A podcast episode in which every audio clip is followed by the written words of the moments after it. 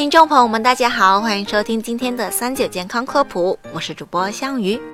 多吃粗粮有益健康是人们对于粗粮的普遍认知，膳食纤维的摄入与大肠癌的预防之间的联系也有着明确的循证医学证据。但粗粮口感不佳、难以消化的硬伤，至今仍让它被人们排挤在餐桌主流食材之外，取而代之的是口感更好、更易摄入的粗粮饮料。但是，粗粮饮料是不是就等于粗粮呢？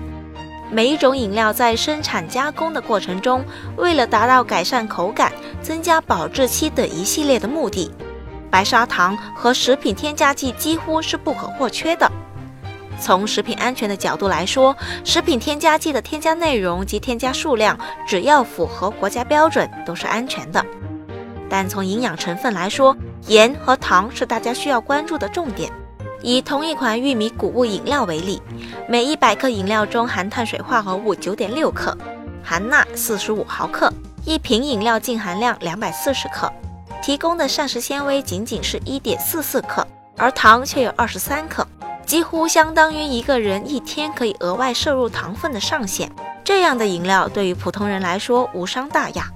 但是对于糖尿病患者、肥胖患者来说就不利于控制血糖平稳和能量的摄入。对于儿童来说，甜饮料也有增加能量摄入，造成偏食、挑食的隐患。对于消化系统退化的老人、肠胃消化能力不佳的人群和消化系统尚未发育健全的少年儿童来说，粗粮的过多摄入不但不能增加健康，反而有阻碍矿物质消化吸收，造成营养不良的隐患。因此，营养专家们提倡粗粮细做，也就是将粗粮通过粗细搭配的形式，以便易于接受的口感和更利于消化的形态进行摄入。谷物饮料也是粗粮细做的一种尝试。相比去市场购买添加了大量的糖和一定食品添加量的谷物饮料。自己在家制作更值得提倡，一来食料更加新鲜，间接减少钠的摄入；二来可以控制糖分增加，少添加甚至不添加更好，可满足全家不同年龄段的需求；三来不滤去玉米皮、豆皮等富含膳食纤维和多种营养素的部分，能摄入的膳食纤维更多。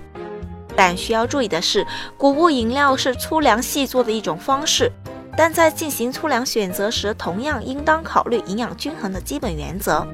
蔬菜、水果等应当正常摄入，不可以只依靠谷物饮料摄入膳食纤维。好了，今天的节目也差不多了。如果大家还遇到什么问题，可以留言告诉我们。我们下期再见吧。